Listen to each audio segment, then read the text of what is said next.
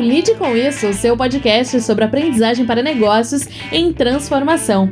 Eu sou Tina Borba e começa agora o segundo episódio da segunda temporada. Essa é uma produção da Lide Edu. Nessa temporada, cada episódio será uma experiência de aprendizagem em áudio. Nós entendemos que o aprendizado só acontece se a energia depositada nesse momento for intencional.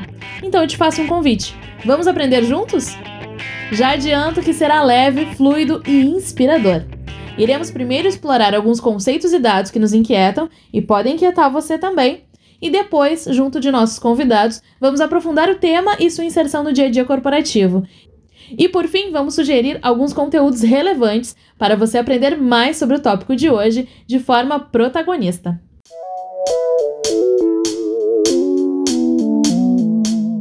O tema do episódio de hoje é Reskilling e Upskilling como aplicar esses movimentos em projetos de educação corporativa. Vamos ver por que este tópico é relevante e por que você pode querer aprender sobre ele? O futuro das organizações está em xeque no momento. Mesmo aquelas que têm histórias de sucesso se veem diante da necessidade de empreender movimentos de transformação agressivos e um tanto incertos. A busca por agilidade na geração de valor, construção de relevância no mercado e crises econômicas de diferentes naturezas têm sido os principais motores para esses desdobramentos. Acelerar a curva de desenvolvimento das pessoas por meio de movimentos de aprendizagem efetivos, capazes de consolidar conhecimentos e habilidades que a organização espera das pessoas é um caminho muito discutido, mas ainda pouco explorado e que, se bem feito, pode ser a alavanca que falta para construir a adaptabilidade de um negócio. Esses movimentos podem ser chamados de reskilling e upskilling. O reskilling é o processo de aprendizagem de um novo conjunto de habilidades para desempenhar um papel diferente ou complementar ao qual está rotineiramente acostumado. E o upskilling é o aprimoramento das capacidades pré-existentes para níveis de complexidade mais avançados.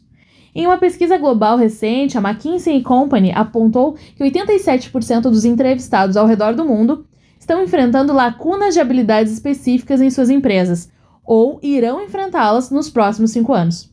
Metade dos entrevistados que disseram possuir lacunas de habilidades em suas organizações afirmaram que esse tipo de desenvolvimento será o modelo mais eficaz a ser adotado para resolver esse problema a longo prazo à frente até de novas contratações, por exemplo.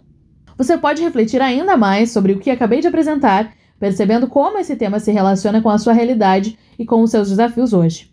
Quais seus principais pensamentos ao ouvir falar sobre tudo isso?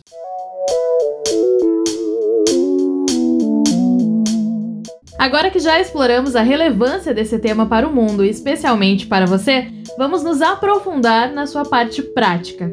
O que é que podemos fazer de melhor ou diferente sob essa perspectiva? Como isso acontece na vida real? Que impactos são possíveis?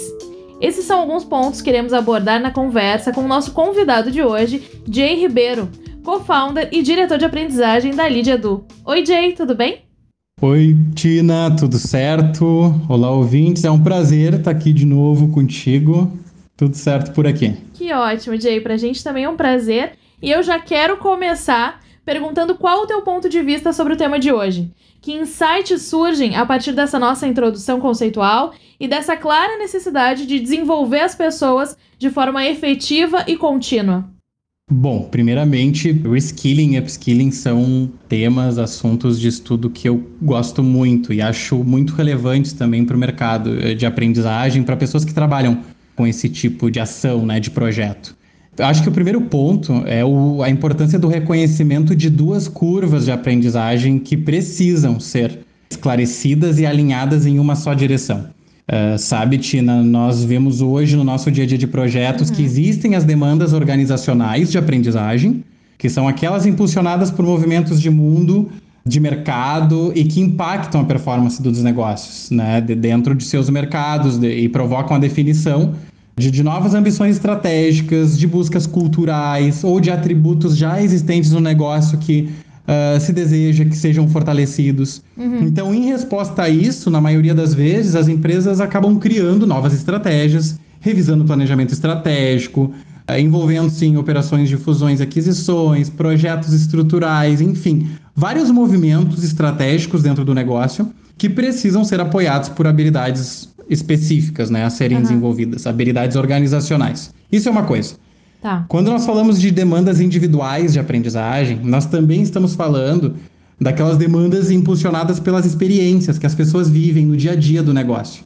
É, em resposta uhum. a isso, geralmente vão surgir desconfortos, necessidades não atendidas, inquietações com o próprio status quo, buscas individuais da pessoa específicas, né, que consideradas por ela como importantes e que para serem exploradas exigem o desenvolvimento de habilidades específicas, ou seja, algum desconforto, alguma inquietação com a vida como ela é, né, desse indivíduo que faz com que ele eh, chegue à conclusão que ele precisa uhum. a, aprender a fazer algo novo para poder eh, responder a isso.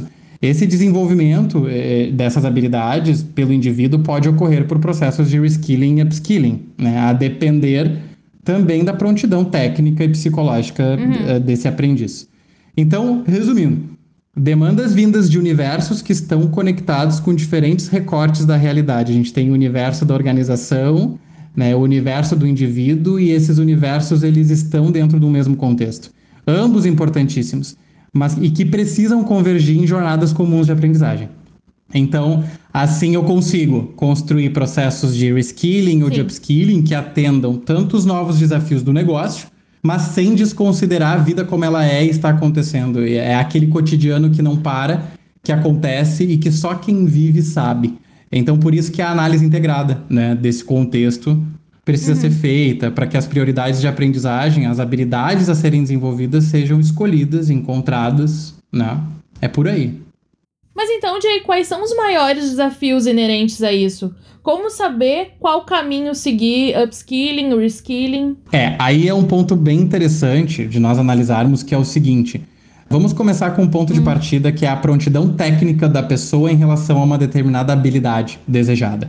É, essa prontidão uhum. técnica, ela pode ser alta, a pessoa ser muito proficiente naquela habilidade, e isso já é um indicador de que ela precisa dar um upgrade no desenvolvimento daquela habilidade. Como nós mesmos vimos, o upskilling tá. ele é o alcance de novos níveis de complexidade, níveis mais avançados daquela habilidade. Então, prontidão alta do indivíduo significa que ele está pronto para o upskilling e que ele pode, inclusive, ser posicionado em papéis mais estratégicos dentro da cultura de aprendizagem do negócio, como mentor, daquela habilidade que ele já tem desenvolvida, né? E muitos outros papéis para apoiar a performance de outros que não estão com, essa, com esse mesmo nível de, de prontidão técnica. Agora, a gente precisa entender também que a prontidão técnica baixa em relação a uma determinada habilidade diz o seguinte: essa habilidade não está plenamente desenvolvida e o indivíduo precisa adquiri-la, né? E precisa de adquirir uma habilidade nova, né? Em decorrência ou uhum. diante do que ele já tem instalado. Por isso, então, que o indivíduo vai para um caminho de reskilling né, que é um caminho de aquisição de novas habilidades diante de uma prontidão técnica baixa em relação àquilo. Agora, o segredo todo também é como o upskilling ou reskilling é feito. Esse processo de aprendizagem é desenhado. E aí entra a prontidão psicológica. Pessoas com uma prontidão psicológica, que nada mais é do que a consciência de necessidade, né? Eu preciso desenvolver isso. Hum. E com essa predisposição maior, nós já vamos direto desenvolver a habilidade instrumentalizando de forma prática, é, fornecendo conhecimento, habilidade, ferramenta e apoiando a performance uh, desse aprendiz. Agora, quando a prontidão psicológica né, tá menor, está baixa, a pessoa não está vendo sentido em fazer aquele movimento de upskilling ou reskilling, daí sim precisa um investimento maior de tempo, recurso, sim. método para gerar relevância. Conscientizar ela. Exatamente, uhum. sensibilizar ela a ver o sentido de aprender aquilo. Aí sim uhum. está apta a absorver qualquer tipo de conhecimento, metodologia, técnica. Então o jogo é esse. Prontidão técnica consegue dar indícios se é upskilling ou reskilling. E prontidão psicológica nos tá. traz o como esse processo de aprendizagem vai acontecer. E precisa acontecer. Perfeito. E qual que é a tua orientação para um negócio que quer começar um movimento, que é começar a desenhar os seus processos de reskilling e upskilling, seja para um programa de desenvolvimento de liderança, de aceleração de talentos, desenvolvimento de equipes de alta performance, enfim, como começar esses movimentos? Eu acho que essa análise integrada uh, de tudo que eu falei pode ser feita sobre inúmeras fontes de dados, como, por exemplo, quais são as ambições estratégicas que o negócio já conseguiu formalizar e dizer que quer atingir. Né? O que, que essas metas estão dizendo em termos de habilidades que precisam ser desenvolvidas para que elas sejam alcançadas? Outra fonte de informação uhum. crucial é a autopercepção das pessoas em relação a essas prontidões que eu acabei de mencionar. O quanto elas se percebem sim, sim. tecnicamente é, prontas em relação a uma determinada habilidade e o quanto elas também se percebem conscientes de que isso é preciso e desse desejo de desenvolver. Né? E tem outras fontes, como os indicadores de performance desses aprendizes, também nos dizem muito sobre quais habilidades precisam ser priorizadas.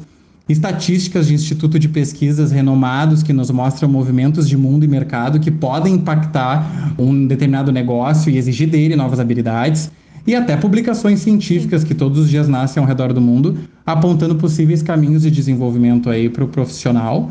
Né? É, métricas de projetos de aprendizagem também, capazes de revelar padrões de dificuldades, de desafios. Quando eu falo de métricas de projetos, é dados que surgem durante um projeto de aprendizagem uh, que podem nos dar indícios sobre dificuldades, facilidades e a própria prontidão das pessoas também.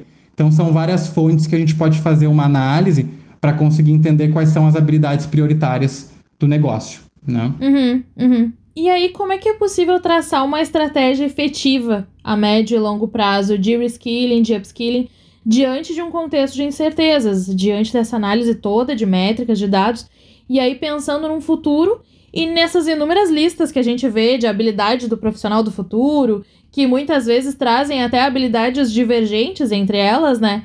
Como é que a gente pensa, então, a, as estratégias a médio e longo prazo de reskilling e upskilling, tendo tudo isso como base? É, eu acho que o futuro que existe em relação a eles são hipóteses, né? E as listas de habilidades do profissional do futuro, tu bem trouxestes aí, também são uhum. muitas, né? Infinitas. Não passam de hipóteses. Exatamente, né? E cada um com o ponto de vista do autor. É, é, mas eu acho que práticas como essas que eu trouxe de analisar estratégia, analisar uhum. a autopercepção das pessoas, analisar os movimentos de mundo e dos mercados. Cada segmento de mercado tem movimentos muitas vezes diferentes em um mesmo momento de mundo. E essa análise qualificada, ela com começa a gerar indícios para nós de padrões, né? Então são práticas como essas que têm apoiado organizações a alinharem essas curvas de aprendizagem e também nos tornado, enquanto lead, aptos a avançar em direções mais universais de reskilling e upskilling. Uhum.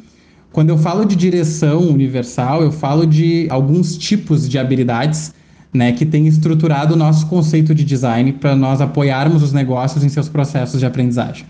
Estou é, falando de habilidades de autoconsciência, habilidades relacionais, habilidades de alto impacto na estratégia do negócio, e habilidades de gestão estratégica de pessoas e resultados. Existem vários estudos, pesquisas, linhas de pensamento que reforçam a crucialidade dessas quatro frentes de habilidades no contexto atual. Uhum. Então, Tina, trazendo para a prática, hoje nós vemos empresas explorando o que a LEAD chama de movimento self-hacking, que são as habilidades de autoconsciência, e apoiado as pessoas na construção de valores profissionais, crenças e sentimentos que fazem sentido para si e que apoiam transformações de negócio específicas.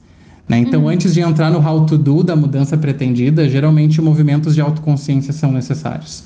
Uh, já quando a gente fala de human to human, a gente, nós estamos falando das habilidades relacionais, né? Esse movimento que a Lid chama de human to human, nada mais é do que para um momento hiperconectado e interdependente, cada vez mais, Tina, no dia a dia das empresas, as pessoas precisam aprender a fazer acordos, pedidos, negociações, se envolvem em situações de influência, Sim. colaboração.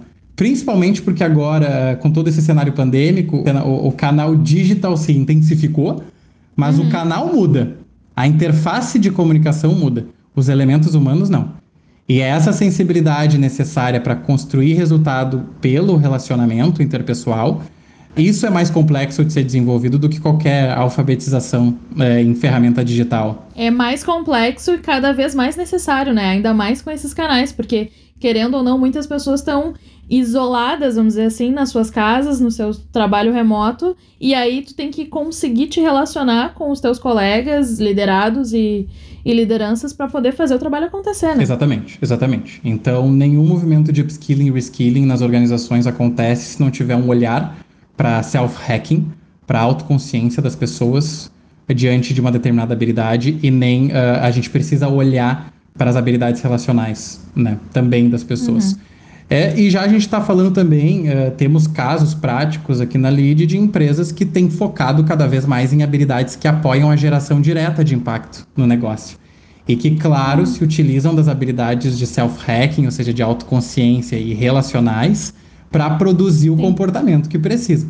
Exemplo dessas habilidades é processos de tomada de decisão estruturada, a necessidade das pessoas escolherem mais estrategicamente, fazer escolhas mais estratégicas, a forma como elas usam o tempo e fazem acordos de produtividade umas com as outras, como que elas protagonizam processos de inovação e experimentação. Isso são algumas das posturas que empresas vêm desenvolvendo, estão desenvolvendo cada vez mais. Uh, mas, uhum. claro, quando existe um pool de habilidades básicas já construídas.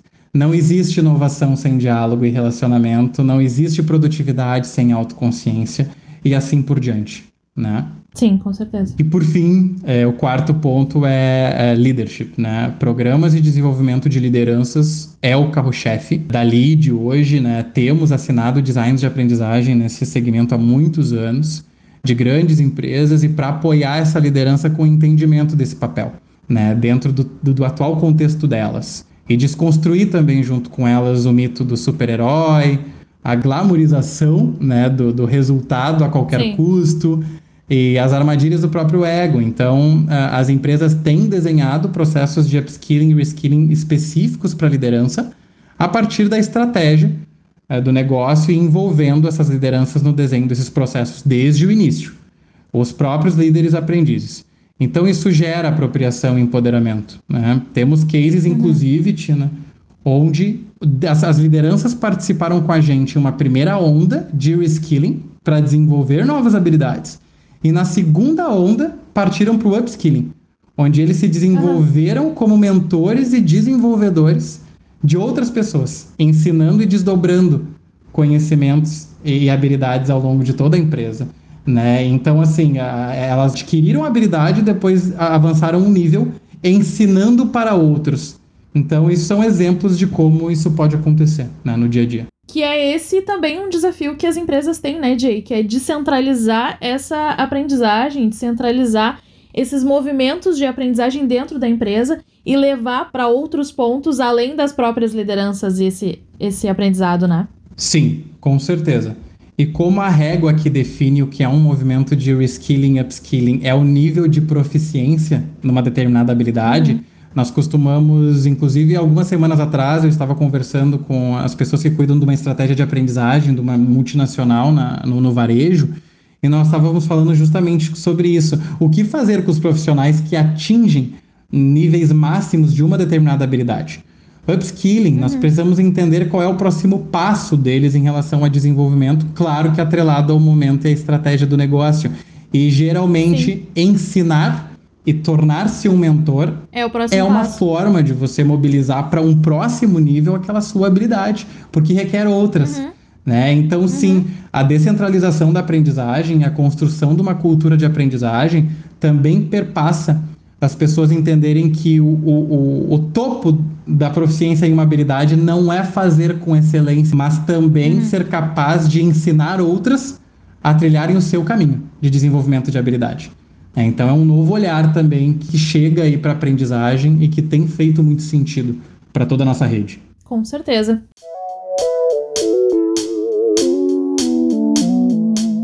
E nós acreditamos muito que cada pessoa deve ser protagonista dos seus caminhos de aprendizagem. Por isso, para encerrar, eu gostaria que você nos desse uma dica de conteúdo legal sobre esse tema, para que quem está nos ouvindo possa se aprofundar no assunto. Boa.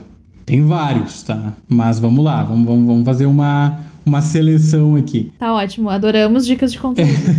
Exatamente. O Howard Gardner, ele é o mestre da ciência cognitiva, né? E sempre recomendações vindas, publicações desse cara são ótimas. Então, a própria teoria das inteligências múltiplas, que é um livro super conhecido, é, Cinco Mentes para o Futuro, é sensacional e traz um pouco das mentalidades que vão assegurar o desenvolvimento transversal de qualquer habilidade no futuro. Dá para fazer essa conexão. Uhum. Né? E Responsabilidade no Trabalho também é um terceiro título dele que fala sobre o ideal do bom trabalho, o que significa fazer um bom trabalho em um mundo que muda muito rápido. Né? Então, essa fluidez uhum. de, de jogo de habilidades, assim, o Howard Gardner fala muito. Jenny Rogers. É o interessante dele que tu traz, e associado com o que tu falou antes, desculpa te interromper, é essa questão de não é uma habilidade específica, mas é como desenvolver as habilidades que a gente vai percebendo que o contexto nos demanda, né? É isso. É sobre o processo de aprendizagem. Né? Não é muito sobre o sim. ponto de chegada, porque ele vai mudar constantemente. Né? E sim como tu faz isso. E isso é muito bacana. Eu acho que tem o Jenny Rogers também. Aprendizagem de Adultos é um bom título, uma boa leitura, acessível, uhum. uma linguagem muito bacana e que fala sobre como se dá o processo de aquisição de habilidades por parte do adulto. Então é muito bacana. E o The Inner Game, né, do Timothy Galloway, eu acho que é um. É, ele tem várias é, edições e versões do The Inner Game aplicado ao ambiente corporativo, a esportes, uhum. né, ao estresse, inclusive. É, e, e, ele traz, o Timothy, uh, variáveis muito bacanas que interferem na performance de uma habilidade no dia a dia. Então essas são as dicas aí que eu, as dicas que eu deixo pra galera. Muito obrigada, Jay, sensacionais. Obrigada pela tua presença. Muito obrigado, Tina. Até a próxima.